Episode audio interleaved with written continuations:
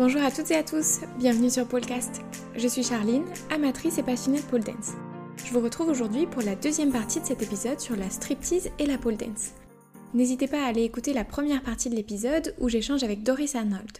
Aujourd'hui, j'ai le plaisir de pouvoir accueillir la performeuse érotique, la Morigasme. Bonjour, merci de faire partie de ce podcast aujourd'hui. Est-ce que tu pourrais commencer par te présenter, présenter un petit peu tes performances? Alors, bah, merci de m'avoir invité. Donc, euh, mon nom d'artiste, c'est L'Amorigasme. Quand on demande euh, ce que je fais dans la vie, je réponds à Gourgandine Saltimbanque, parce que je trouve que ça me décrit bien. Concrètement, qu'est-ce que c'est? Donc, euh, j'ai un peu deux métiers. le premier qui est professeur de pole dance, de création de numéros, de lap dance, de strip, de tout ce qui va être éveil sensuel, on va dire. Donc, je fais ça en studio, mais aussi euh, ponctuellement avec d'autres ASBL. Par exemple, je travaille avec une ASBL euh, qui donne des cours à des personnes de plus de 60 ans. Donc, je donne également euh, des cours de chair dance à des seniors ou des goldies, comme on appelle ça. Et puis, ce qui me prend le plus de temps, on va dire, c'est mon activité artistique. Donc, c'est surtout performeuse et plutôt performeuse érotique. Je vais dire ça comme ça. Ce métier de performeuse érotique, il, est dans plusieurs endroits, c'est-à-dire des cabarets, surtout le cabaret Mademoiselle à Bruxelles, mm-hmm. dans des boîtes de nuit, par exemple le Zodiac. Donc là, c'est du go-go dancing, euh, faire de la pole sexy euh, pendant, euh, pendant une soirée techno. et puis vraiment, ça, ça va partout, donc que ce soit dans des clubs, strip clubs aussi, que ce soit pour des événements privés comme un mariage ou euh, un anniversaire, un enterrement de vie de jeune fille, de garçon évidemment, ou parfois ça va jusqu'aux rêves plutôt underground, ou dans des événements plus culturels, plus artistiques. Donc on va penser à la Gay Pride, des expositions.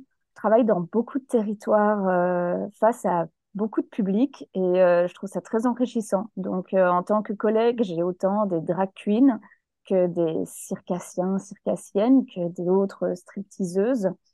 C'est vraiment un large panel euh, de personnes que je rencontre. Ça doit être génial. Bah, j'aime bien.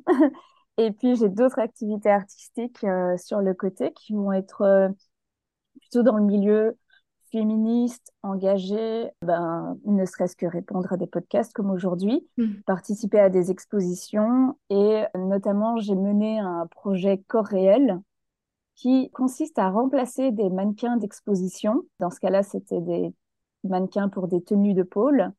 Donc, remplacer les mannequins qui sont standardisés par des mannequins qui sont moulés sur de vraies personnes. Donc, comme ça, on a euh, des, des, corps qui appartiennent à des vraies personnes avec toute la mm. diversité euh, qui vient avec. Donc voilà, il y a des choses où je mets un peu plus euh, les mains dans la patouille, on va dire, pour faire des choses qui sont plus artistes plastiques. Ok. Et comment est-ce que tu es arrivée dans ce milieu à faire de la pole et du strip? Alors moi, à la base, je viens du milieu du cinéma. J'ai une formation de réalisatrice et je suis arrivée totalement par hasard dans le milieu de la pole à la base, c'était pour une euh, fête de fin de tournage.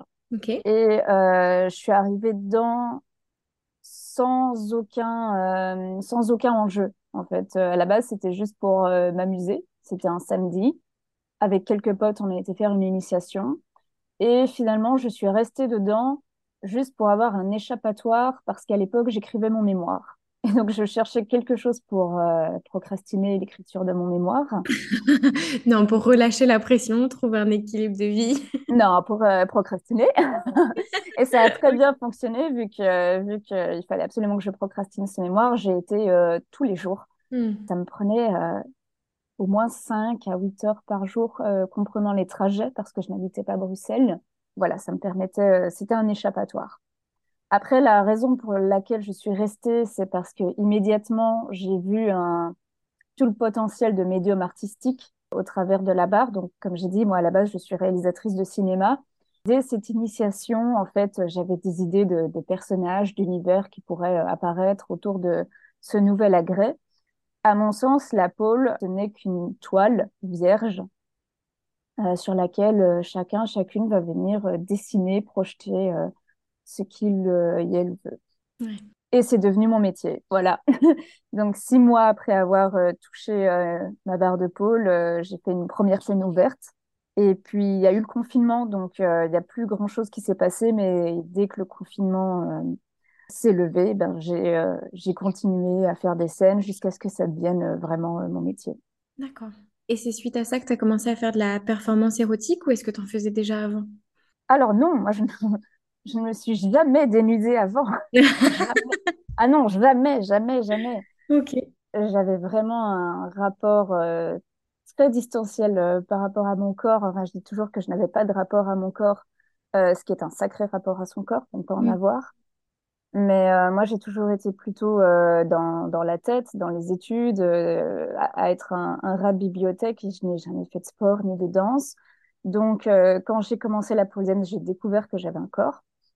Et euh, pour moi, le strip, il est très, très vite venu, en fait. Euh, bah déjà parce que j'ai appris la pole avec des personnes euh, qui étaient artistes burlesques également.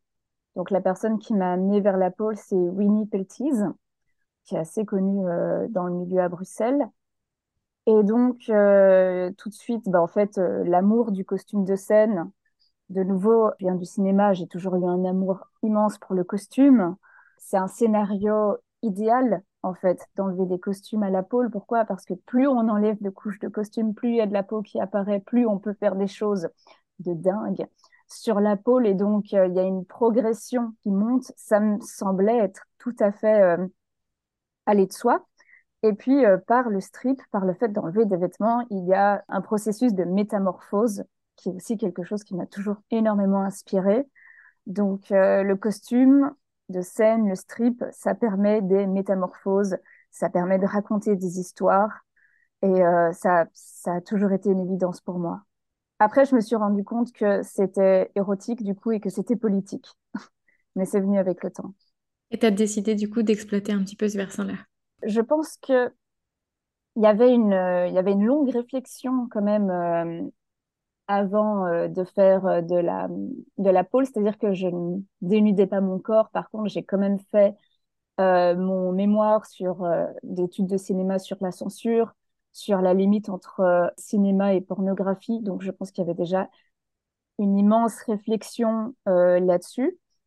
Et donc, quand j'ai fait la pole, j'ai pas tout de suite fait le rapport entre les deux, mais je pense qu'inconsciemment, forcément, ces, ces réflexions sont venues se transposer et ça n'a fait que renforcer mon amour à la pole, euh, parce que pour tout l'aspect politique, pour tout l'aspect euh, que raconte un corps dénudé, qu'est-ce que ça suscite, qu'est-ce que ça dit de nous-mêmes, euh, moi, ça m'intéresse, ça m'intéresse énormément.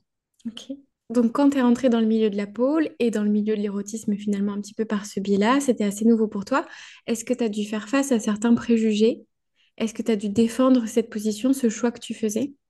Des interactions de ce type, euh, j'en ai vraiment eu très, très rarement dans ma vie. Bah pourquoi? Parce que je le dis à très peu de personnes. Donc, j'entretiens soigneusement une séparation entre ce que j'appelle ma vie civile et mon activité artistique. Ce sont les termes que j'emploie. D'ailleurs, je dis mes vêtements civils pour parler euh, des vêtements de la vie courante. C'est pour ça que, en fait, le nom de scène, il est venu dès ma première scène. Pour moi, c'était important de vraiment cloisonner les deux. Surtout que j'étais encore dans le cinéma, donc je ne voulais pas que quand on tape mon nom dans Google, on ait euh, et mes films et euh, moi euh, en petite tenue euh, sur Hmm. une pôle. Actuellement, dans ma vie civile, je suis officiellement artiste, que ce soit pour les institutions ou prof, sans rentrer dans les détails. Donc, euh, si on me pose des questions, je vais dire, par exemple, que je suis professeur de danse pour adultes, juste pour pas qu'on pense que je suis prof euh, en, en- en primaire ou prof de maths euh, en école secondaire. Et artiste, en fait, il y a tellement de choses qui rentrent dedans. euh, je dis performeuse et c'est ce que je suis, sans rentrer forcément dans les détails. Hmm. Vice-versa, euh, c'est-à-dire que dans ma vie professionnelle, je ne vais pas utiliser mon nom civil. Sur Instagram, qui est ma vitrine professionnelle, je ne vais pas y mêler ma vie privée. Hmm. Donc, je ne vais pas, je vais éviter de mettre euh, des, voilà, des informations par rapport à mon cercle. Euh, et d'ailleurs, je ne mentionne jamais dans quel quartier de Bruxelles je vis. Hmm. Euh, je fais attention, même en promenade, de si je vais prendre une jolie photo, qu'on ne puisse pas trop euh, voir où c'est. D'ailleurs, je ne poste jamais de photos. Enfin, là, on va penser que je suis parano, mais euh, j'ai déjà eu j'ai déjà eu un stalker et c'était terrifiant. Donc, je ne poste même jamais de photos où on reconnaît un endroit au moment où j'y suis. Donc, je vais attendre, je vais le faire euh, plusieurs heures plus tard quand je n'y suis plus. Hmm. Cette distanciation, enfin cette séparation entre ta vie privée et ta vie professionnelle, c'est pour te protéger d'éventuels stalkers, comme tu le dis, ou c'est également pour te protéger de certains retours négatifs que tu pourrais avoir ou de remarques déplacées? Alors exactement, évidemment. Donc euh, cette séparation, bien sûr, il y a, ça peut paraître étrange, mais je me considère comme quelqu'un de pudique malgré mon métier. Donc pour moi, ça me permet de garder un jardin privé. Hmm. Mais bien sûr, c'est surtout pour des raisons de sécurité personnelle. Donc, euh, pour me protéger soit de mauvaises réactions, par exemple avec des personnes que ça ne, ça ne regarde pas, les, administrations, les choses comme ça. En fait, euh, c'est pas à eux de me donner un avis, ni même d'avoir un regard euh, désapprobateur sur ce que je fais, soit carrément de violence. Donc, j'ai déjà eu un, stalker c'est qui, qui avait réussi à me retrouver. C'était terrifiant. Et oui, donc en fait, on vit dans une société euh, où, euh, ben oui, on est stigmatisé euh, quand on fait ce métier. Donc, mettre ces, ces barrières, c'est pour me protéger. Hmm. oui, je comprends bien. C'est ça. Donc, au final, des interactions où des personnes qui ne sont pas du milieu découvrent mon activité, c'est extrêmement rare. Hmm. Et quand je dis vraiment ce que je fais et que j'entre dans les détails, souvent, c'est des personnes qui sont déjà dans le milieu, par exemple, artistique. Les réponses ne me plaisent pas toujours forcément, mais dans un autre sens. Quand je dis que je fais de la pole, j'ai beaucoup de, il faut beaucoup de force pour faire ça. Ça, ça ne, ça ne me plaît pas. Pourquoi? Parce que oui, on est d'accord qu'il faut de la force. Toute personne qui fait de la pole sait que voilà, c'est très demandeur comme sport. Mais en fait, ça, je sais que c'est un, une barrière, un blocage qui empêche beaucoup de personnes de se lancer. Hmm. Il y a énormément de personnes qui disent je ne pourrais pas faire ça parce que euh, je n'ai pas un, physique euh, super musclé, je suis trop vieille, je suis trop grosse, peu importe. Alors que quand moi j'ai commencé, euh, j'étais vraiment un, un, mollusque, quoi. Donc je trouve extrêmement dommage que cette croyance fait qu'énormément de personnes n'oseront jamais se lancer parce qu'elles pensent qu'il faut directement avoir un physique d'athlète pour euh, se lancer dans la pole. Surtout que ce que je leur explique, c'est que la pole, ce n'est qu'une barre qui va du sol au plafond. Actuellement, sur Instagram, on voit des choses extrêmement acrobatiques. Et si ton objectif, c'est ça, oui, euh, il va falloir faire du renforcement musculaire et de l'entraînement physique. Mais il y a également tout ce côté pole art, tout ce côté danse, où euh, on va pas forcément se tracter. Et pour commencer, tu peux déjà t'éclater t'amuser sans avoir un corps euh, athlétique et sans faire des choses acrobatiques. Hmm. C'est ça, c'est très important de le dire. Ensuite, il y a aussi les réactions du public. Donc souvent, quand je fais des prestations érotiques, des personnes du public viennent me voir pour me complimenter et leur compliment, c'est « Ah oui, c'est bien, euh, c'est sens vous êtes sensuel mais pas vulgaire. » Ok. Ça, je l'entends à chaque fois. Et euh, je ne vois pas quel est le problème avec la vulgarité. Hmm. En fait, on associe le côté trop sexy ou vulgaire à quelque chose de négatif. On porte un jugement moral là-dessus. Et, euh, et moi, ça, me, ça, ne me, ça ne me convient pas euh, parce que je n'aime pas cette, cette dichotomie, ce double standard entre il faut être sexy mais pas trop, ou il faut exprimer sa sensualité mais d'une certaine manière. Hmm. Euh, pas trop assumé. Tu peux euh, faire euh, des petites body waves, oui, c'est sensuel, mais attention, à ne ce soit pas trop assumé. on va dire, je, je, caricature, mais si on fait du booty shake en string léopard en tirant la langue, alors là, ça devient vulgaire.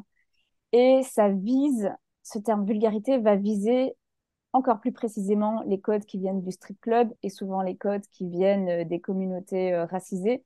Donc, moi, ça me dérange parce qu'il y a tout un héritage, en fait, derrière euh, cette connotation négative du mot vulgaire. Il y a vraiment beaucoup de choses qui sont mises derrière. Maintenant, quand on me dit ça, quand on me dit c'est bien, c'est pas vulgaire. Je fais, ah bah c'est dommage parce que je voulais que ce soit vulgaire. Là, les personnes sont un petit peu, euh, ah, bah oui, bah, c'était vulgaire, alors c'est comme il faut. Et je suis là, mais en fait, oui, disons, osons dire c'était sexy, c'était vulgaire, osons en parler, osons affirmer notre droit à la vulgarité. Après, j'ai, de mon point de vue, en tout cas, j'ai l'impression que la nuance entre qu'est-ce qui est sexy, sensuel ou vulgaire, c'est un peu comme la beauté, c'est très subjectif. Quelqu'un trouvera que euh, un acte, une position est vulgaire alors que ce ne sera pas le cas de quelqu'un d'autre, non? Exactement, exactement. Mais, mais ce terme, euh, ce terme vulgaire, euh, surtout que vulgaire, ça veut dire, ça vient de vulgus en latin, qui veut dire le peuple. Et en fait, vulgaire, ça, c'est un, un terme d'élite, en fait, pour se différencier, pour toujours se mettre au-dessus d'une culture qui serait, euh, qui viendrait du peuple, du bas peuple sous-entendu, quoi. Hmm. C'est pour ça que j'aime beaucoup me, me cataloguer comme euh, gourgandine saltimbanque, euh, me réapproprier euh, ces termes qui, à la base, sont plutôt, plutôt des insultes, hmm. ou en tout cas connotés négativement. Hmm. J'ai le sentiment qu'il euh, y a beaucoup de pôleuses et de pôleurs qui se défendent justement de faire un sport qui pourrait être associé au striptease, qui disent ah moi je fais de la pôle mais euh, c'est très artistique ou c'est très sportif, c'est pas du tout comme dans les clubs de strip. Qu'est-ce que tu en penses toi de cette distinction que les gens font? Est-ce que tu la comprends? Est-ce que tu l'acceptes? Alors là c'est le sujet, le sujet où je vais essayer de ne pas m'emporter. Évidemment que la pole dance est un sport à part entière. Et d'ailleurs, euh, moi, ça m'arrange bien parce que, comme euh, je t'ai dit avant de faire euh, de la pole, moi, j'avais jamais fait de sport parce que je n'aimais pas faire du sport. Et heureusement, j'ai trouvé la pole dance qui, en même temps, est un vecteur artistique. Donc, vu que ça me plaît de créer bah, c'est tout bonus parce qu'en même temps, euh, j'ai une activité physique régulière euh, sans avoir l'idée que je dois faire du sport. Euh, donc, c'est magnifique. Et j'ai peu à peu pris goût à ce côté, justement, prouesse physique. J'ai découvert que je pouvais faire des choses avec mon cœur. C'est complètement incroyable.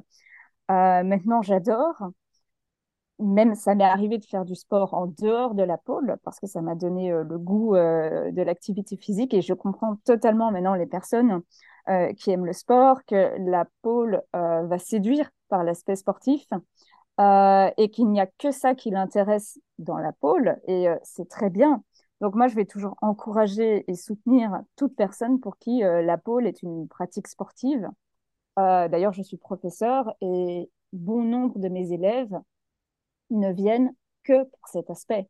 Mm. Euh, et euh, je, les, je les supporte, je les encourage absolument là-dedans. Alors là où, par contre, ça me pose problème, c'est quand il y a du slut shaming qui rentre en jeu, mm.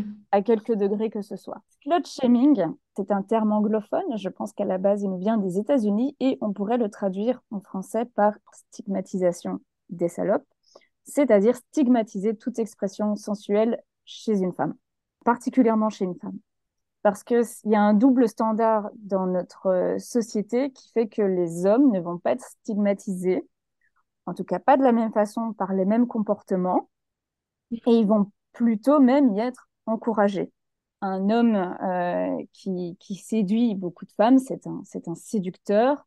Il peut, bah, alors les hommes, eux, c'est compliqué. Ils doivent faire attention euh, à ne pas être trop sexualisé parce que sinon là on tombe euh, dans le côté de l'homophobie. Il pourrait être suspecté d'être euh, d'être gay. Oh mon dieu! La pire chose qui peut arriver à un homme euh, d'un point de vue sociétal hein, je dis bien.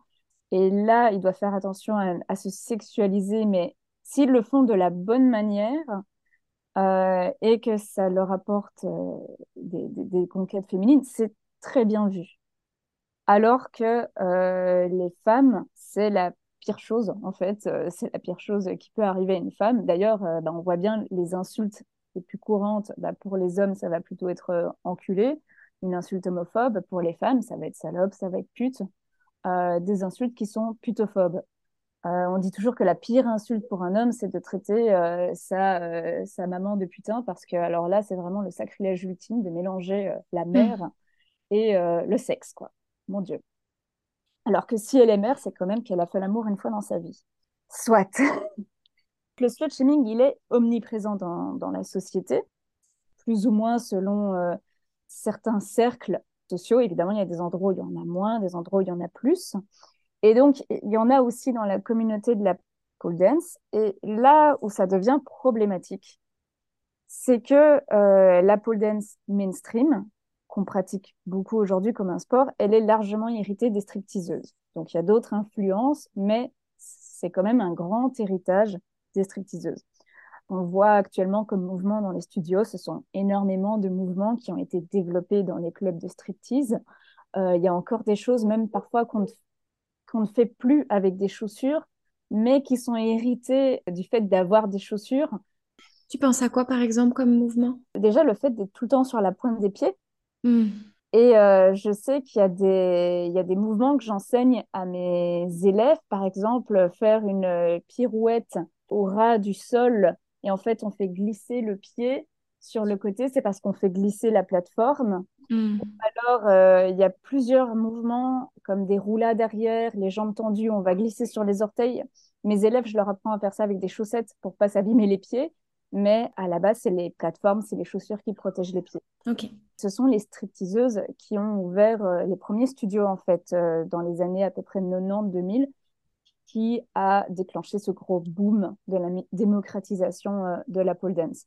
Donc, bien sûr qu'il y a eu d'autres influences, mais on ne peut pas nier, on ne peut pas réécrire l'histoire et dire que ça ne vient pas en grosse partie des, des stripteaseuses. Sinon, on ferait, euh, on ferait du machinois, on ferait pas de la pole dance. Oui, bien sûr. C'est ça. Et donc, pour moi, il y a plusieurs axes qui sont problématiques.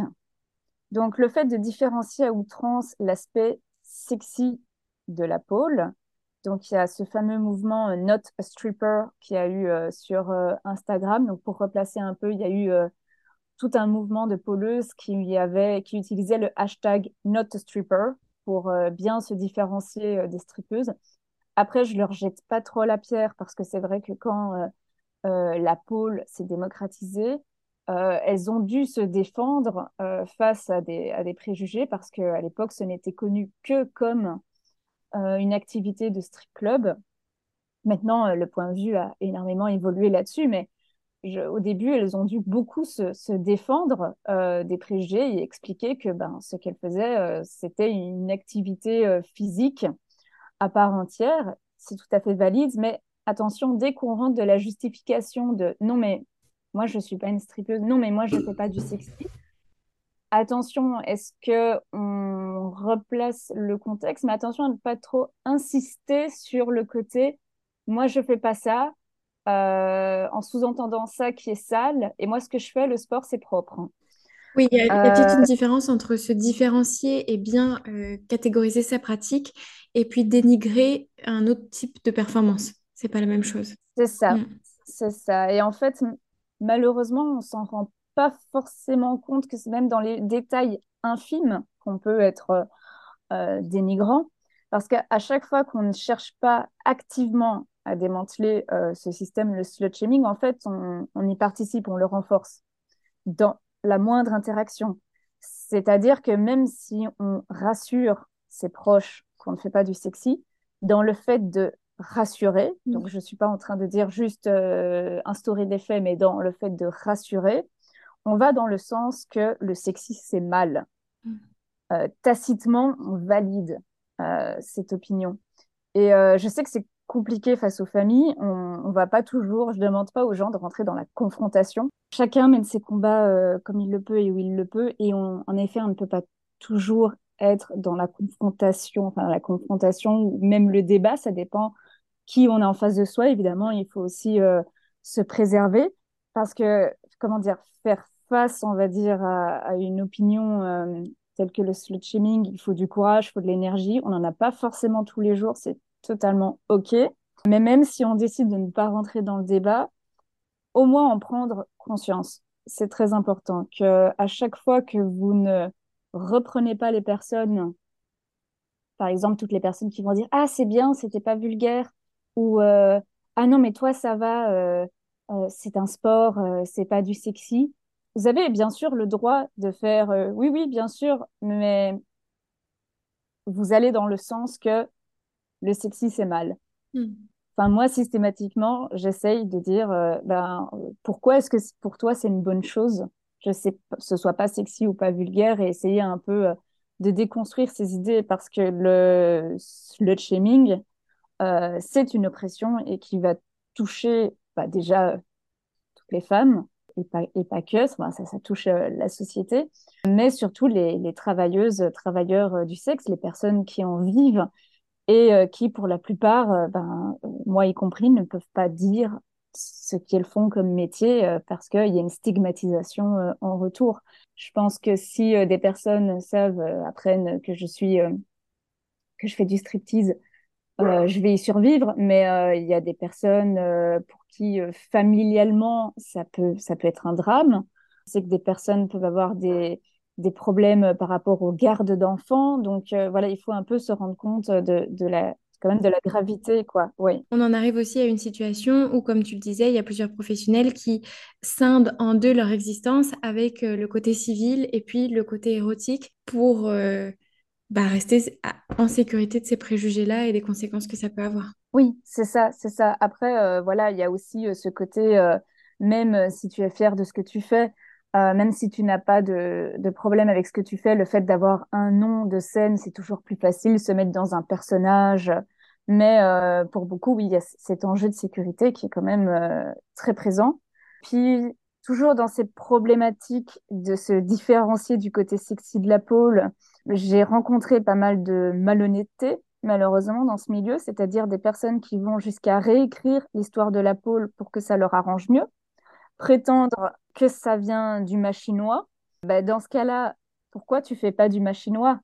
Si ça vient, euh, si toi, ce qui te plaît, euh, c'est le côté euh, faire des acrobaties et surtout que ce soit pas sexy, tu peux, tu peux aller faire du machinois, tu peux faire des acrobaties et en plus, tu vas garder tous tes vêtements parce que le, le, le mât est abrasif, que ça vient du cirque, en sous-entendant que parce que ça vient du cirque, c'est purement acrobatique.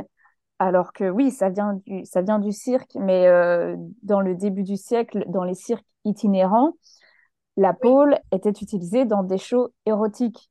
Donc, euh, avant qu'il y ait la distinction entre les strip clubs et on va dire le cirque, euh, où on a cette image un peu bon enfant, les clowns, les acrobates et les jongleurs, il ne faut pas non plus gommer toute cette part érotique et qui existe toujours dans le cirque. Et euh, que la peau a malheureusement une mauvaise réputation à cause des stripteaseuses. Euh, ça, j'ai entendu ça dans le milieu des, des, compétitions. La peau n'est pas aux Jeux olympiques à cause des stripteaseuses parce que ça, leur, ça donne une mauvaise image. Alors là, euh, c'est clairement s'approprier le travail d'autrui parce que nombre de figures que tu vas faire en compétition ont été créées par des travailleurs, travailleuses du sexe, d'autant plus des personnes stigmatisées dans les milieux euh, de personnes de couleur, justement, donc vraiment doublement stigmatisées. Donc s'approprier tout ce langage corporel que ces personnes ont développé pour ensuite bah, clairement leur cracher à la gueule, je trouve ça euh, extrêmement malhonnête et, et, très énervant. Alors que, de nouveau, là, c'est c'est complètement aller dans le mm. sens du slut shaming en rejetant les, les travailleurs euh, et les travailleuses de strip club euh, vraiment euh, dans une vision comme ça très ghetto, très eux c'est pas nous, nous on est différents, nous ce qu'on fait c'est mieux, nous c'est sain et c'est propre. C'est une énorme une énorme hypocrisie. Il y a y a pas mal de, de poleuses, comme on les appelle, qui vont dire que ce qu'elles font est uniquement sportif, mais en tant que spectateur, spectatrice, et puis si on a déjà été euh, dans un studio, on voit bien que euh, dans ces communautés, on aime bien mettre des jolies tenues avec euh, des découpes, avec des décolletés, des, tenues qui sont sexy. On n'est pas tout en train de faire du, de la pôle avec, je, je caricature avec des, des, t-shirts extra larges et des vieux euh, shorts Nike. Je dis pas que c'est pas sexy, hein. c'est tout autant un sexy, mais je, caricature pour qu'on comprenne. Et qu'on fait euh, des mouvements qui sont de l'ordre du sensuel, et c'est très bien. Seulement, il y a un déni. Je leur donne le bénéfice du doute à la plupart de ces personnes. Je pense que c'est inconscient. Je pense que ces personnes, euh, pour elles, vu que ce n'est pas l'image qu'elles se font du sexy ou de la vulgarité, elles se disent non, mais moi, ce que je fais, euh, c'est du sport et pas du sexy. Je pense qu'on gagnerait euh, tous à accepter cette part de sensualité qu'on a, qu'on exprime, et que le sexy, c'est un spectre. Il y a toute une échelle progressive entre une activité sportive proprement désexualisée et ce qu'on va considérer comme le trashos vulgaire. Tu peux euh, avoir une jolie tenue, faire de la pole acrobatique purement sportive et accepter qu'il y ait une part de sensualité là-dedans, comme il y a une part de sensualité euh, dans le ballet classique ou dans le taekwondo. Ça n'en est pas moins un sport, ce n'en est pas moins quelque chose d'impressionnant, une prouesse qui a sa place aux Jeux olympiques. J'avais écrit une conclusion. Ok. Faites ce qui vous plaît, ne reniez pas votre part de sensualité aussi minime soit-elle.